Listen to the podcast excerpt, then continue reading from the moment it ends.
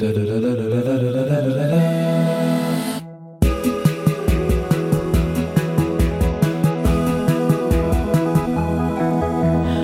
à tous et bienvenue dans cette embellie réalisée par Juliette Gou, préparée par Arnaud Jamin et mise en musique par Juliette L'Orphelin. À la technique ce matin, Jérôme Ragano.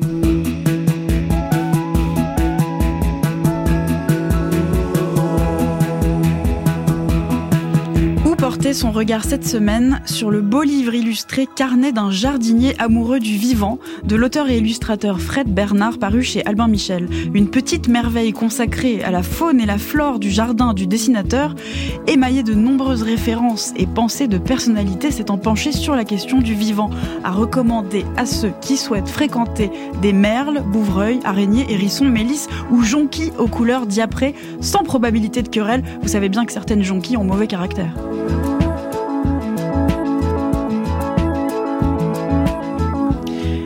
Psychologue et philosophe des sciences, professeur à l'Université de Liège et à l'Université libre de Bruxelles, notre invitée est une observatrice hors pair des animaux et de ceux qui les étudient et une référence majeure de la pensée du vivant, j'ajouterais du vivant et du mort, comme on va le voir. On pourrait aussi la qualifier de détective, non pas privée mais publique, prenant la beauté du monde en filature. Son dernier livre s'intitule Les morts à l'œuvre, il est publié chez Les Empêcheurs de penser en rond et son ouvrage Habiter en oiseau vient d'être réédité en poche chez Actes Sud. L'embellie.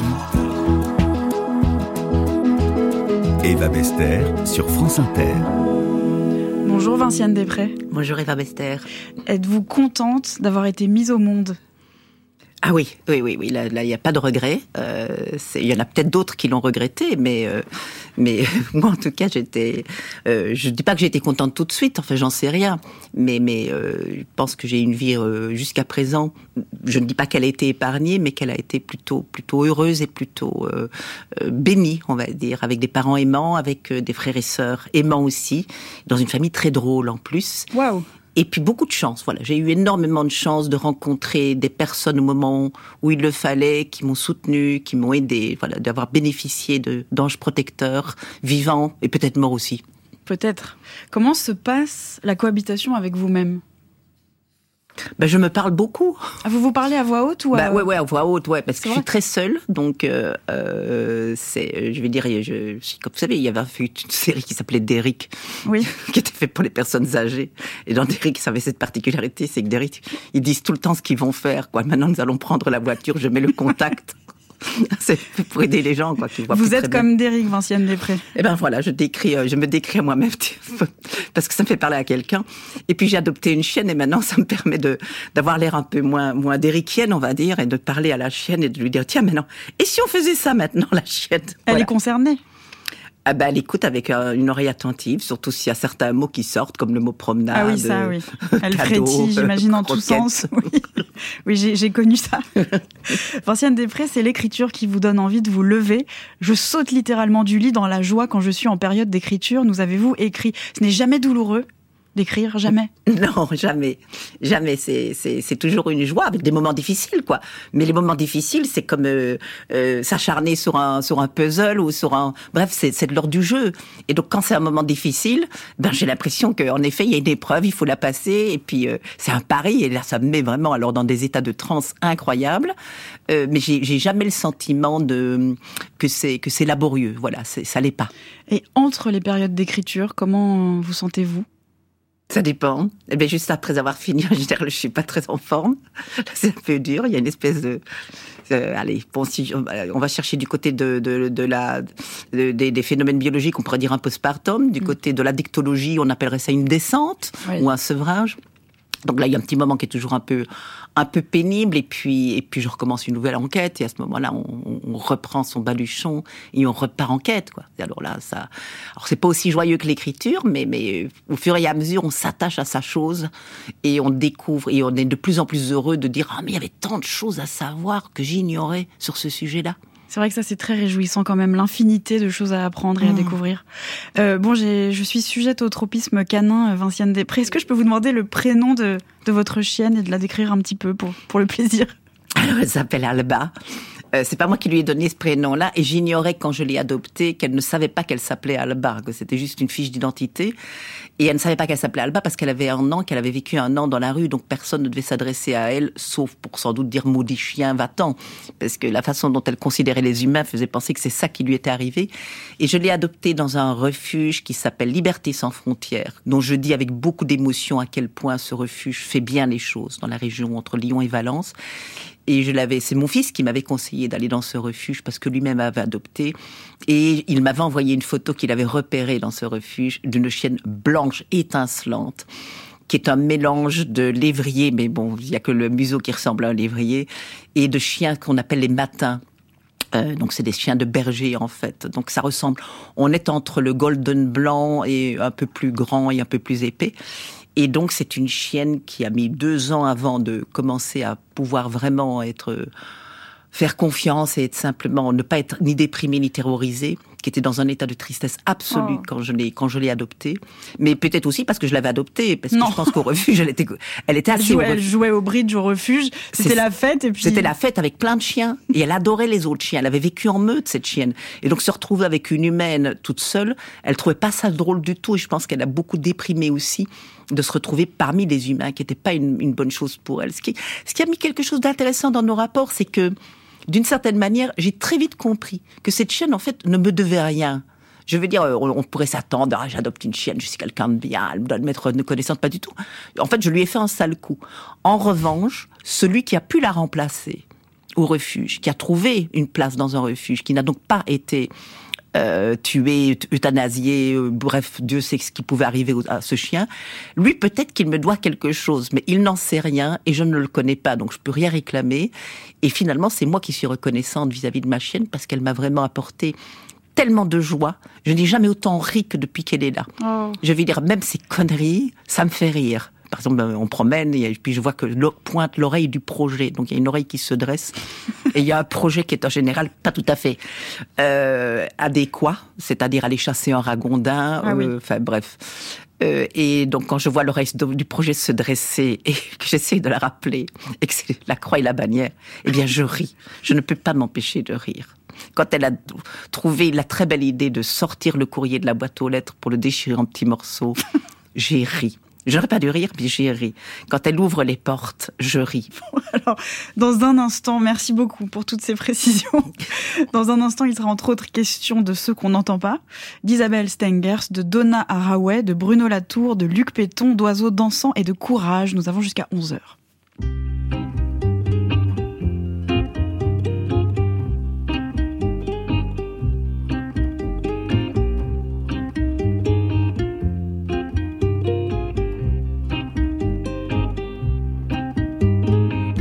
Si longtemps, tu attends ce qui ne vient jamais. Chasseur d'ombre, chasseur de fantômes. Ce que tu as sous la main, tu le prends. Ce que tu veux vivre, vis-le. Temps t'échappe, le temps court, le temps s'enfuit. La chance apparaît puis disparaît. Ce que tu as sous la main, tu le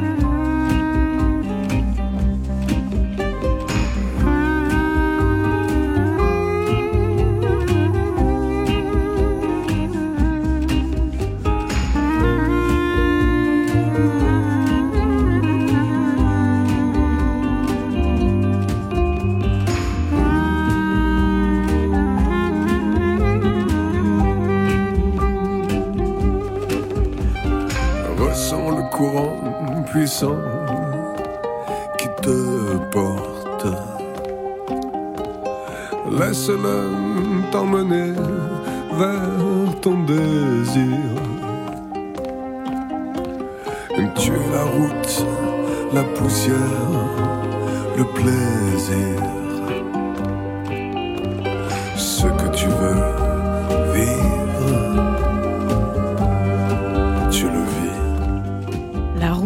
d'Arthur H. dans l'embellie sur France Inter. Nous sommes avec Vinciane Després qui souhaiterait la suppression, je le dis sans transition pour en montrer l'urgence, de l'élevage industriel. Et comme vous le proposiez dans un entretien en 2015, l'interdiction également de l'insémination artificielle, sauf demande express ou cas extrême. Est-ce que vous pouvez nous parler euh, de ça? Je sais que vous avez rencontré euh, beaucoup d'éleveurs Mhm. et que vous avez été confronté à cette contradiction. Mais comme vous le dites, Vinciane Després, nous sommes des êtres de contradiction. Ils aiment sincèrement leurs bêtes et les tuent après, car c'est le cycle de la vie, les vies qui se nourrissent d'autres vies. Voilà. Alors c'est là où je fais en effet un contraste euh, radical entre les élevages où il y a de l'amour pour les animaux et du travail partagé, comme le dirait Jocelyne Porcher, la sociologue de l'élevage, et les élevages industriels qui sont des horreurs absolues humains et animaux sont malheureux parce qu'il est impossible qu'un humain ne soit pas malheureux dans cette affaire. Et s'il ne l'est pas, ça veut dire qu'il s'est anesthésié complètement et qu'il est déjà à moitié mort. Mais alors, si j'avais proposé cette histoire de l'insémination, de l'interdiction de l'insémination artificielle, ou en tout cas de faire comme pour les humains, quoi que ça demande tout un parcours du combattant avec des demandes, des autorisations, une visite chez le psychologue éventuellement. Bref, ça freinerait tellement l'élevage industriel qu'à ce moment-là, peut-être qu'il ne serait plus possible. Et puisqu'on n'arrive pas à le faire interdire, puisqu'il y a des lobbies qui visiblement font des pressions bien trop fortes, et puisque euh, tous les enjeux qui correspondent finalement à les enjeux notamment écologiques euh, qui sont liés à, cet élevage industriel n'arrivent pas à convaincre, eh bien, il faudra à un moment donné, euh, bon, il faut faire quelque chose. Voilà. Et comme euh, ben, les, gens veulent continuer à manger de la viande en grande quantité et pas cher, qu'est-ce que voilà, il faudrait, il faudrait quand même intervenir. Il serait rudement temps. Je me dis, nos enfants ou nos petits enfants vont nous juger comment Et ça, je suis pas sûre qu'on a envie de l'entendre. Et ce qui est intéressant, Vinciane Després, c'est que vous vous tenez loin d'une pensée binaire, c'est-à-dire que vous êtes consciente de tous les enjeux. Vous ne dites pas il faut faire ci, il faut faire ça. Vous savez que c'est beaucoup plus complexe que ça. Et vous dites même rêver d'un monde où l'on ne tuerait pas revient à édifier un monde de pureté dangereuse qui nierait que toute vie repose toujours sur la vie d'autres êtres. Oui, en effet, c'est et c'est. Je me suis ici euh, vraiment inspirée de deux personnes ici, enfin majoritairement de la philosophe américaine Donna Haraway, Dont on va parler tout à l'heure. ouais. voilà, qui dans, dans plusieurs de ses livres dit ben, finalement, et c'est elle qui dit, il n'y a aucune vie qui ne repose sur une sur la vie d'un autre, et qui dit le problème c'est pas c'est pas de tuer, le problème c'est de rendre une c'est de rendre les autres tuables, et que donc il y a une espèce de décret qui dit tous les êtres sont tuables sauf les êtres humains. Donc euh, la loi mosaïque qui dit euh, tu ne tueras point, ça veut dire en fait tu ne tueras point d'autres humains ou et encore il y a moyen, il y a moyen quand même Ouais. parce que les guerres sont faites pour ça. Euh, ça c'est le premier point. Et puis c'est la surprise d'une autrice qui s'appelle Val Plumwood dans un très beau livre qui a été publié et qui a été traduit en français d'ailleurs après sa mort dans l'œil du crocodile, qui va à un moment donné se, trouver confronté à un crocodile lors d'une de ses excursions en Australie, euh, donc comme anthropologue, et euh, il va tenter de la noyer, comme font les crocodiles. Et elle dit, et ça m'a scandalisé qu'un crocodile puisse essayer de me tuer. Et elle va réfléchir à ce scandale. Mais qu'est-ce que signifie ce scandale, si ce n'est tous les êtres sont de la viande, sauf nous. Et je trouve que c'est très juste comme expression de dire tous les êtres sont de la viande. Et elle va aller plus loin. Elle va dire, mais nous sommes aussi de la viande, mais nous sommes extraits, nous sommes extirpés de cette chaîne trophique en considérant en effet que nous étions des intouchables. Oui, en considérant nous, parce que pour le, moi je comprends parfaitement le crocodile. Oui, oui, tout à fait. Et, euh, et donc à ce moment-là, elle va, elle va revisiter sa position et dire, et puis finalement, ben, que nous soyons de la viande, que tous les êtres soient de la viande, peut-être, parce qu'on va pas interdire aux crocodiles de manger euh, et, et des humains et des autres, euh, mais pas que. Et c'est ça qui est intéressant, c'est ce pas que. Nous ne sommes pas que de la viande. Vinciane Després, vous avez consacré plusieurs ouvrages aux animaux et aux éthologues. Euh, le chez-soi des animaux, Habiter en oiseau, autobiographie d'un poulpe et autres récits d'anticipation. Quel animal auriez-vous aimé être? Mais j'ai une passion particulière pour les, les, les, corvidés. euh, Alors attendez, parce que là j'ai entendu deux choses différentes. J'ai entendu les corps vidés, euh, les corbeaux, et puis j'ai entendu les corps vidés. Ah oui Oui. Ah ben voilà. c'est- Bah oui, comme vous être- parlez beaucoup de morts aussi. Voilà, ça doit être ça. Donc je voudrais être d'abord. bah alors, je vais d'abord être précise avec vous. Je préfère être un animal vivant. Oui. Voilà. Euh, plutôt que mort. Et les corbeaux, les corneilles, euh, les, les corneilles mantelées, par exemple, je les trouve extraordinairement drôles, intéressantes. Et elles ont un très joli costume. Ah oui, c'est vrai qu'elle s'habille très bien. Ouais, ouais, elles sont très bien. Et puis elles sont tout le temps pour parler collectif. Euh, je les voyais par exemple dans la région de Turin, le long du Pô, il y avait vraiment des rassemblements de corneilles et ça papotait, ça discutait. Et puis j'aime le- j'aime j'aime le côté ludique des, des- de, de beaucoup de corbeaux. Je vais dire euh, les, les, les corneilles par exemple sont capables de et les corbeaux aussi de vraiment de jouer dans l'air. C'est des chercheurs qui avaient observé que au-dessus d'un terrain de football américain, de, de football soccer, de football comme nous on joue au football il y avait des corbeaux qui jouaient, aussi des corneilles, qui avaient ramassé une boulette de papier et qui se la lançaient dans les airs au-dessus du terrain de football pendant que les joueurs étaient en train de jouer eux-mêmes. Et donc il y avait un phénomène de mimétisme qui était quand même assez impressionnant. Voilà, et le, le fait de voler aussi, ça, ça m'aurait quand même bien plu. Ah oui. Vous parlez de l'aspect ludique et, drôle euh, de certains animaux.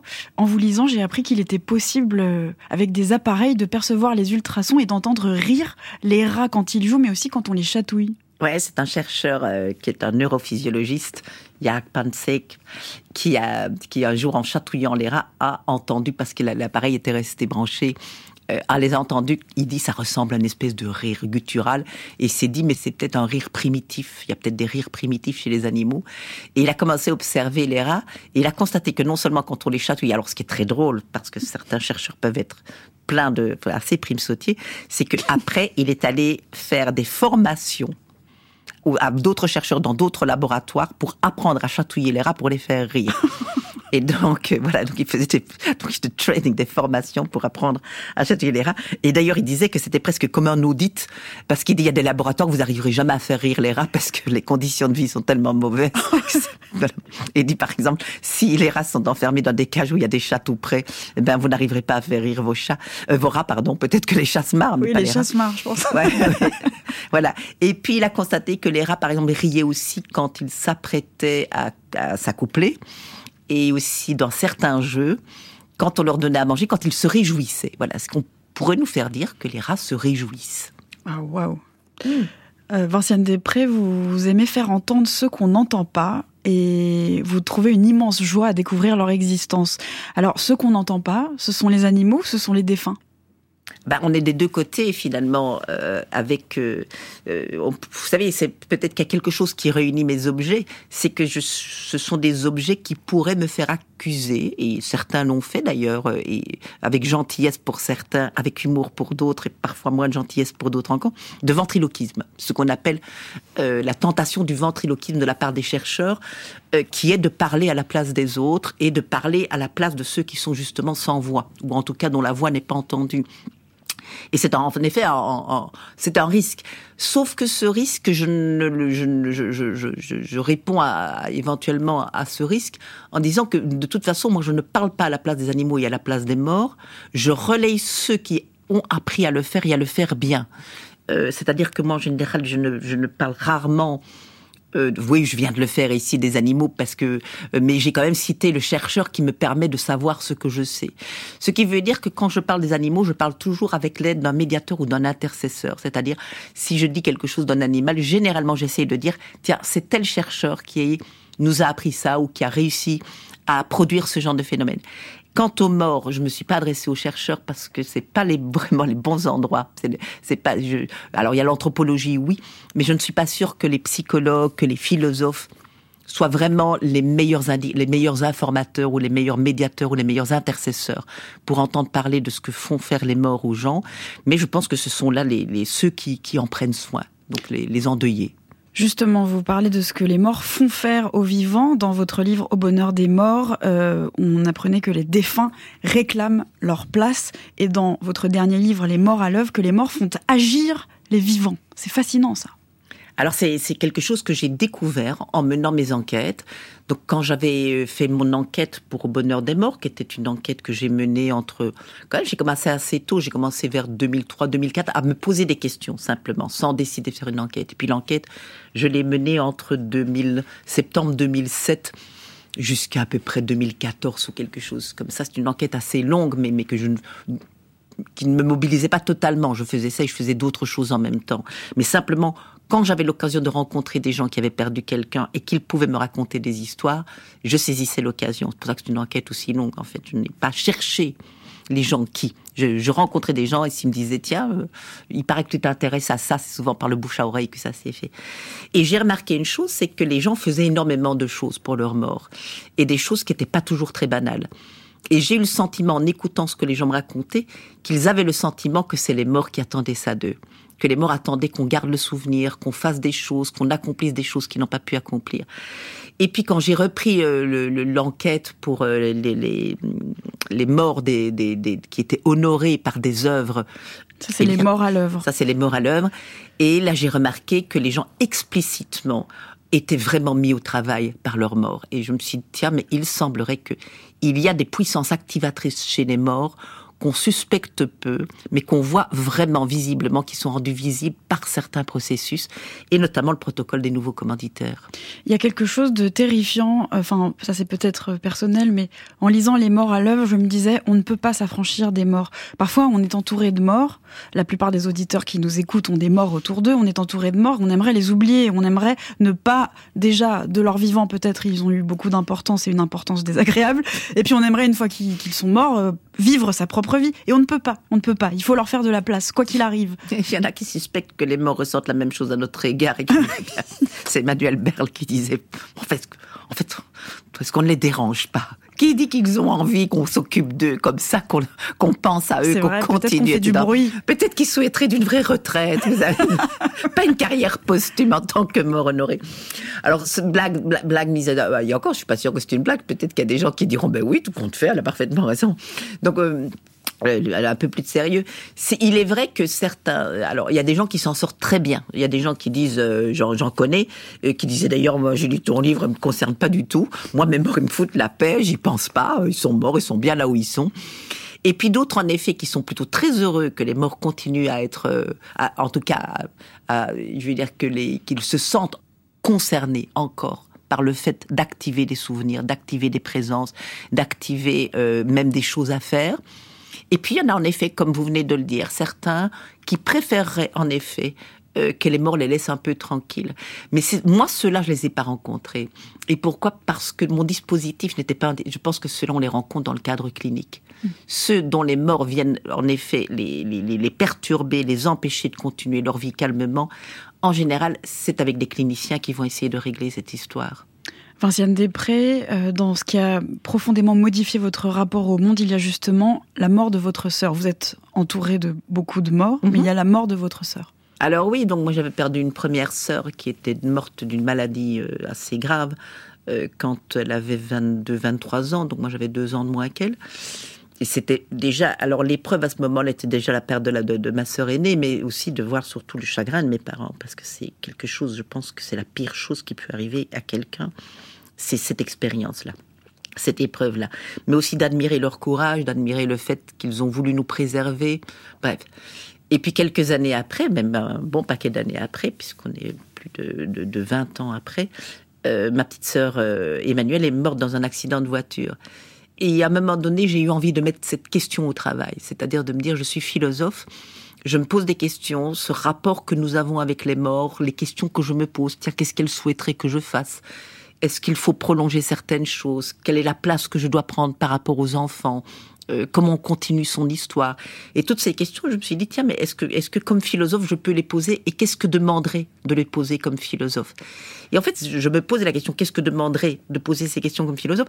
Et ce qui est très intéressant, c'est que je commençais à envisager donc de, de, mener une enquête dont je ne savais pas du tout comment j'allais la mener, mais le fait que j'en parle avec des gens autour de moi qui me disent, sur quoi travailles-tu maintenant?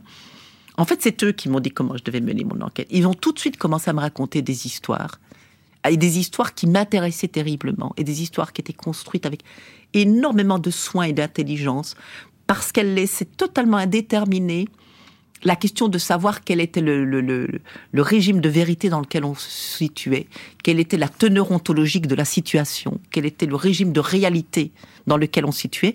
Par exemple, en disant, j'ai rêvé de ma mère, peut-être qu'elle a quelque chose à me dire, mais c'était quand même un rêve. Mm. Eh bien, vous ne pouvez pas savoir de quel régime de vérité, de quel régime de réalité la personne est en train de se saisir, parce qu'elle le laisse exprès, indéterminé, parce que c'est ainsi, j'ai fini par le comprendre, que les récits restent vivants, puisqu'on ne peut pas les clôturer sur une solution. Il y a cette espèce de modèle qui est la science astronomique, la science fondée par Newton, la, la grande physique qui, nous dit euh, comprendre le monde, c'est le comprendre sur le mode de la certitude. Nous savons quand il y aura une éclipse, nous savons énormément de choses. C'est très particulier cette science. Et c'est de ce modèle que je crois qu'il faut vraiment réussir à se libérer, non pas négativement, le jetant au panier, mais positivement en découvrant à quel point être à la hauteur du monde tel qu'il se fait, humainement et aussi à, travers tous les vivants, demande qu'on accepte le risque, qu'on accepte l'aventure du savoir et non pas la conquête du savoir. Vinciane Després, votre ouvrage Habité en oiseau est dédié à Donna Haraway, Bruno Latour et Isabelle Stengers, qu'on retrouve beaucoup dans votre œuvre. Et là, on entend justement la philosophe belge Isabelle Stengers dans L'heure bleue de Laura Adler en janvier 2020 sur France Inter. Vous avez écrit avec elle Les faiseuses d'histoire, que font les femmes à la pensée? Elle vous a grandement inspiré. C'est d'ailleurs auprès d'elle et de Bruno Latour que vous avez soutenu votre thèse en 97. On va parler de lui juste après. Ils sont pour vous indissociables. Mais parlez-nous de celle que vous qualifiez de la plus brillante d'entre nous alors, euh, qu'est-ce que je pourrais dire d'elle Que c'est une personne, mais que quand elle est arrivée dans dans, dans, dans, ce que j'étais en train d'essayer de faire et que je n'arrivais pas à faire, c'était pour moi un changement. Je veux dire un changement radical puisque elle était tout de suite. Euh, la lire était extrêmement important pour moi, dans la mesure où je revenais d'un terrain où j'avais été observé des éthologues et des oiseaux, et je savais pas quoi faire de ce que j'avais vu. Euh, et en la lisant, j'ai compris euh, ce que je pouvais en faire et comment, en effet, ce qui m'avait mis au travail. Je, en fait, j'ai trouvé les mots et les phrases et les manières de penser qui m'ont permis de mettre ce que j'avais fait en pensée et de, de le prolonger plus loin. Ça, c'est d'abord hyper important. Et puis j'ai trouvé aussi, euh, ben, c'est ce qu'on appelle les faits, quoi, des les, gens qui se penchent sur votre berceau. Je ne naissais pas, je, mais c'était c'était ma, ma, deuxième vie, ma, ma vie de, de, de, philosophe en fait. Je devenais philosophe avec elle. Et c'est une fée ben, sur le berceau qui a qui a veillé, qui m'a euh, encouragé, qui m'a dit il faut le faire, qui m'a engueulé aussi, qui par moment, euh, par exemple, il y a une première version Bonheur des morts où j'ai reçu la, le savant de ma vie en disant mais c'est pas bien, ça va pas du tout, euh, c'est pas comme ça que tu devais faire. Et il avait parfaitement raison. C'est précieux. C'est extrêmement précieux parce que personne ne l'aurait fait comme elle. Et, euh, et en plus, euh, elle avait vu ce qui n'allait pas. Pouvez-vous nous parler de la professeure émérite au département de sciences humaines de l'Université de Californie à Santa Cruz, là c'est comme dans Question pour un champion, où elle était titulaire de la chaire d'histoire de la conscience et des études féministes, Donna Haraway, euh, dont vous avez préfacé la réédition du Manifeste des espèces compagnes, chiens humains et autres partenaires, et à laquelle vous avez consacré le livre collectif Habiter le trouble avec Donna Haraway. C'est l'une des pionnières du cyberféminisme. Qu'est-ce que c'est? Alors moi, c'est pas tellement du côté du cyberféminisme euh, que j'ai que j'ai trouvé des affinités et, et la cohabitation des espèces. Voilà, c'est plutôt du côté de la cohabitation des espèces et notamment comment elle a réussi à faire de sa relation avec sa chienne Cayenne un enjeu politique. Alors qu'on pourrait penser que ce sont des affaires privées, qu'avoir une chienne, qu'elle est une, elle le disait elle-même, hein, tout le monde pense sans doute que je suis une grosse dame qui court avec une chienne puisqu'elle fait de l'agilité avec sa chienne. Et en fait, non, elle, elle, elle pose cette relation comme euh, source, d'une certaine manière, de toute une pensée qui vise à repenser notre rapport avec tous les autres vivants. Et ça, j'ai trouvé que c'était, d'abord, ça m'a profondément inspiré dans ma propre démarche, évidemment, de moi-même un jour me dire, mais la relation avec une chienne ou avec un chien, c'est quelque chose, en effet, qui déborde largement de la sphère de l'intimité de la vie privée, la première chose. Et il y a quelque chose, moi, qui m'a terriblement aidé chez Donna Haraway, c'est le courage qu'elle a d'abord de, de, je veux dire, de penser. Elle, pousse la pensée à, à ses limites. Et la deuxième chose, c'est qu'elle est absolument non manichéenne. Je veux dire par là, elle accepte de rester dans le malaise. Ce qui veut dire que j'ai moi une tendance quand j'écris, c'est de dire à un moment donné, bon, avec ça on va être confortable. Voilà, voilà, on a fait le raisonnement, on a critiqué les méchants, on a dit que les gentils étaient gentils. Eh bien voilà, avec ça on va être confortable. Et Donna Haraway, elle laisse pas faire ça. Elle laisse pas faire ça du tout. Et c'est pas qu'elle va aller sauver les méchants, c'est qu'elle va pas laisser les gentils euh, dans une position de totale innocence. Et j'ai trouvé que c'était extrêmement important pour beaucoup d'entre nous que d'accepter de rester dans ce qu'elle appelle le trouble. Mais c'est une nuance qu'on retrouve chez vous, Vinciane Després. Je l'avais soulevé tout à l'heure, justement, quand je vous ai dit que vous, vous n'étiez pas binaire. Euh, voici la troisième pointe du triangle des Préciens. La question écologique, c'est de s'apercevoir qu'on est en situation de dépendance avec d'autres êtres qui sont les vivants innombrables et nous profitons de cette existence. Et donc dépendre, apprendre à dépendre et imaginer une liberté qui soit une liberté de dépendance aux êtres dont nous avons besoin et dont il faut prendre soin, c'est un des affects les plus difficiles à, négocier en ce moment, mais absolument essentiel. Le sociologue, anthropologue et philosophe des sciences Bruno Latour, au micro de Nicolas Demorand dans le grand entretien en 2022 sur la chaîne, Bruno Latour décédé en octobre 2022 et auquel vous avez rendu hommage, Vinciane Després, dans l'Obs en soulignant notamment sa générosité intellectuelle. C'est quelqu'un avec lequel vous aviez une très forte amitié, il vous donnait confiance aussi. Comment est-ce qu'on fait quand les gens qui nous inspiraient ne sont plus là? On continue à les lire et on continue à parler d'eux. Je pense qu'il n'y a rien d'autre à faire. Et puis on continue aussi à fréquenter ceux qui les aimaient. Et c'est de garder les liens d'amitié que lui-même avait réussi à tisser entre nous et de les garder vivants. Donc continuer à voir euh, et à aimer Chantal Latour, euh, euh, essayer de travailler avec Chloé Latour et puis rester avec avec Isabelle. Voilà, c'est continuer à garder tous les liens qu'il qu'il avait permis, qu'il avait ou qu'il avait encouragé et les garder vivants. Ça vous arrive d'interroger euh, les morts, de, oui, de vous dire dans votre tête euh, qu'est-ce que t'aurais fait euh, Bruno pour ça, par exemple, aiguille-moi. Ça vous arrive ou pas? Alors je le fais pas avec Bruno.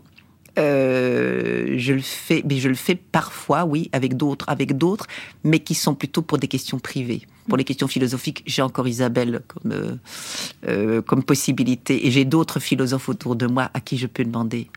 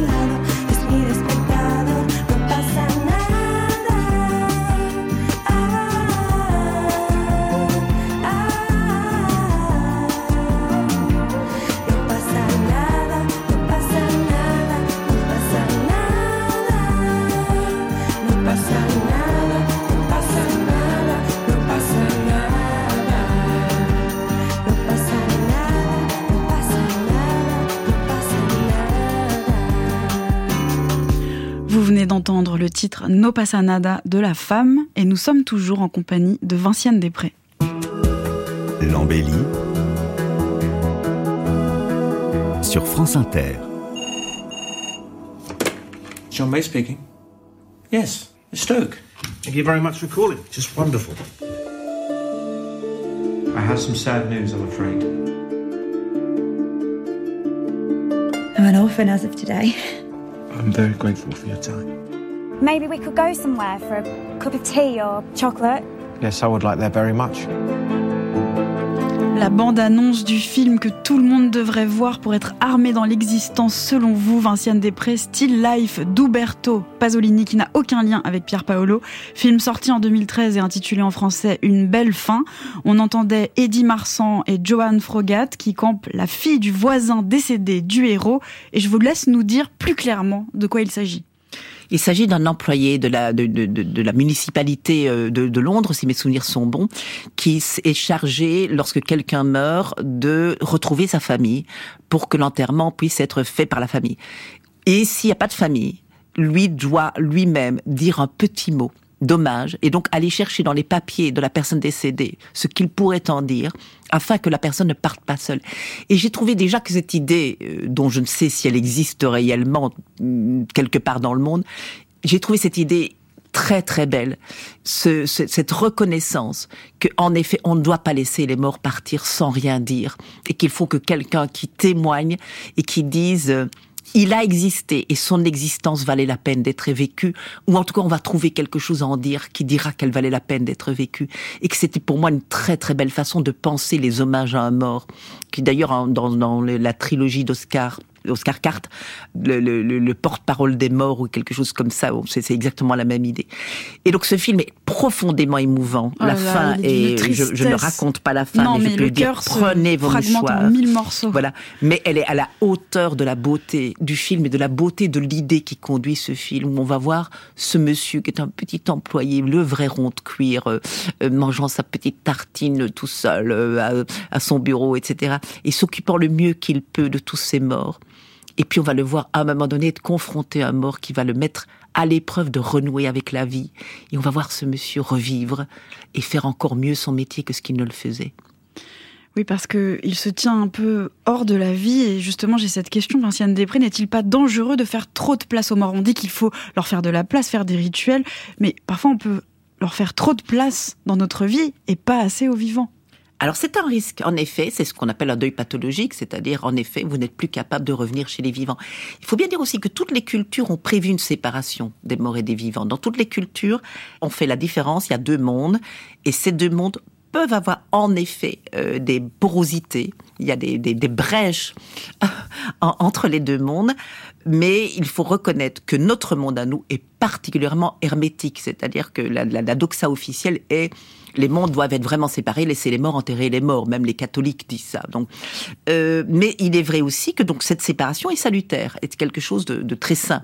Qu'il ne faut pas que les morts interfèrent tout le temps dans la vie des vivants et qu'ils entravent la possibilité de renouer avec la vie. Et même chez, par exemple, les médiums, hein, les spirites, qui reçoivent des gens pour leur parler de leur mort, il y a tout le temps un rappel de cette séparation, d'une manière ou d'une autre, implicitement. Il y a un rappel que la séparation doit être faite, que les morts et les vivants ne doivent pas rester tout le temps en contact. Euh, et c'est donc, ça, en effet, c'est, les morts peuvent en effet empêcher les vivants de renouer avec la vie. Vinciane Després, j'étais dans une réflexion intense euh, au sujet de ce que vous disiez. Qu'aimeriez-vous accomplir au cours de votre vie? C'est la question que je vous ai posée et vous avez répondu. Trouver une manière d'écrire qui change vraiment les choses et qui donne du courage. N'avez-vous pas euh, de retour vous persuadant que vous le faites déjà? Si, mais c'est pas suffisant c'est pas suffisant. Regardez dans quel état est le monde. Ah oui, bah, euh, donc, il y a du pain sur la planche. Alors je, je dis pas que je dois faire tout toute seule. je suis pas le sauveur du monde. je peux pas me prendre pour un messie. Mais je me dis, euh, ça va trop lentement, quoi. Ça va vraiment trop lentement. Et donc je me dis, bon, ben, qu'est-ce que je pourrais faire de plus?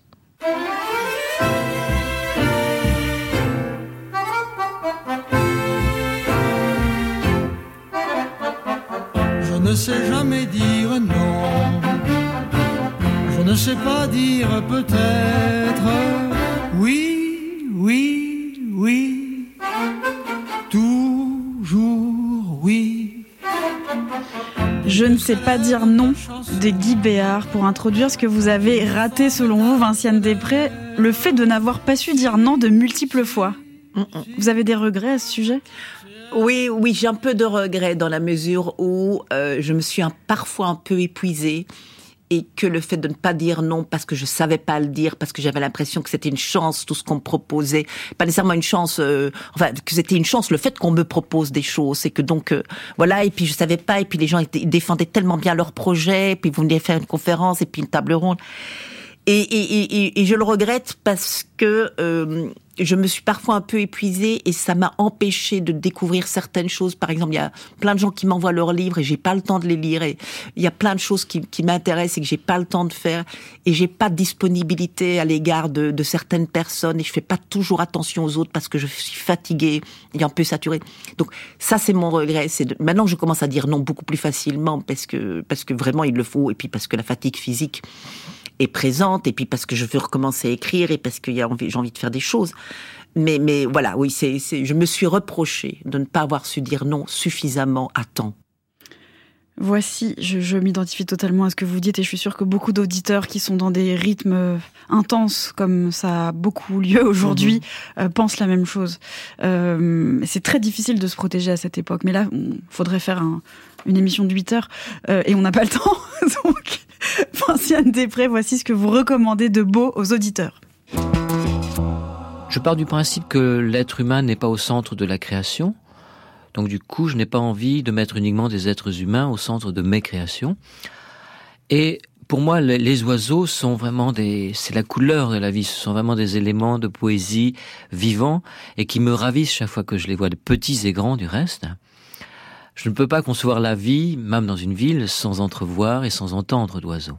Ce serait la fin. Le chorégraphe Luc Péton dans la matinale de France Musique présentée par Christophe Bourseillet en 2012. Il parlait de son spectacle Swan. Vinciane Després vous recommandez de voir euh, le fondateur de la compagnie Le Guetteur danser avec les oiseaux. Alors je n'ai pas eu cette chance, mais grâce à vous j'ai vu des extraits de spectacles sur internet. C'est extraordinaire. Il danse avec des grues. Vous avez collaboré à quelques-uns de ces spectacles d'ailleurs. Alors, euh, on a fait des choses ensemble parce que je, je trouve ça tellement magique. C'est de la grâce. Voilà. Si vous voulez savoir ce que c'est qu'un état de grâce, ah oui. vous voyez Luc Peton ou ses danseuses ou ses danseurs danser qui avec une chouette effraie, qui avec un, même avec un vautour, avec des grues de Manchourie dont son épouse à lui disait qu'elles avaient inventé l'entrechat. Et c'est tellement magnifique. Euh, avec des corneilles, avec des jets. Bref, c'est de la pure magie. Et c'est très beau aussi parce qu'il y a quelque chose qu'on voit se produire. C'est ce que euh, un de mes amis, Thierry Drum, un de mes amis philosophes avait appelé, c'est de la pure co-animation. C'est-à-dire que chaque geste de la danseuse appelle un geste de la part de l'oiseau et l'oiseau lui-même fait des propositions et des propositions de gestes auxquelles répond le danseur ou la danseuse. C'est ça la pure grâce, c'est cette co-animation parfaitement réussie. Parce que les oiseaux peuvent décider aussi de ne pas participer. Ils peuvent décider de participer à leur manière, de ne pas participer. Ils peuvent décider d'agresser. Les grues de Mandchourie ne sont pas toujours nécessairement paisibles. Ça peut même être assez dangereux. Il faut être prudent. Et, mais ce qui est merveilleux, c'est qu'il n'y a pas de maîtrise, il n'y a pas de contrôle. Vous pouvez pas, mais vous pouvez, d'une certaine manière, à force d'expérience, plus ou moins anticiper que certains gestes vont susciter certains types de réponses, mais c'est jamais, c'est toujours sans garantie. Et ça, c'est quand même, ça, c'est, c'est pas de l'improvisation, mais c'est pas non plus un spectacle totalement contrôlé. Oui, je, je, crois justement que Luc Péton pratique aussi les arts martiaux et qu'il a cette philosophie du laisser être, oui. si rare aujourd'hui, mais qui nous rendrait bien service si on arrivait à l'appliquer. Euh, il est aussi ornithologue amateur. Et vous, Vinciane Després, vous en avez fréquenté beaucoup des ornithologues, notamment pour habiter en oiseau, dans lequel j'ai découvert Robin Meyer, qui sur scène est avec deux musiciens et un moustique.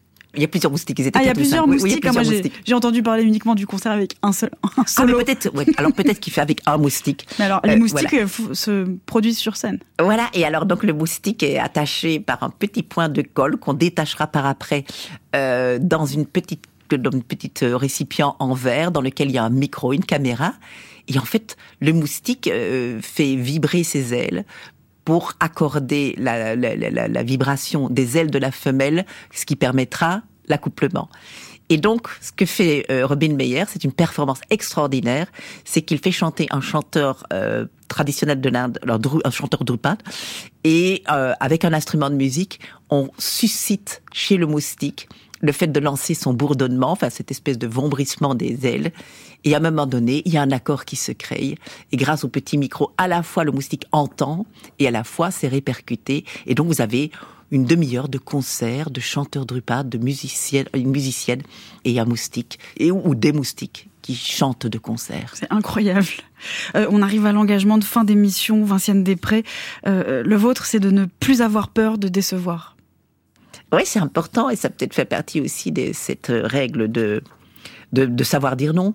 Voilà, et puis de, de... alors décevoir, c'est toujours triste de décevoir, mais avoir peur de décevoir et être dans cette perspective-là, c'est peut-être pas une très bonne idée. Je vous encourage sur cette voie alors que je vais suivre activement aussi. Merci beaucoup d'être venu dans cette émission, Vinciane Després. Merci à vous. Vos deux dernières parutions sont Les morts à l'œuvre chez les empêcheurs de penser en rond et la réédition d'Habiter en oiseau chez Actes Sud. Chers auditeurs, toutes les références vous attendent sur le site de l'émission, tout comme nous sur les réseaux sociaux. J'espère que vous êtes aussi polisson qu'un tétraca sombre champion de bridge. Le tétraca sombre étant, comme vous le savez tous, un petit oiseau ayant ressurgi après avoir passé 24 ans sans montrer l'ombre de son bec à Madagascar.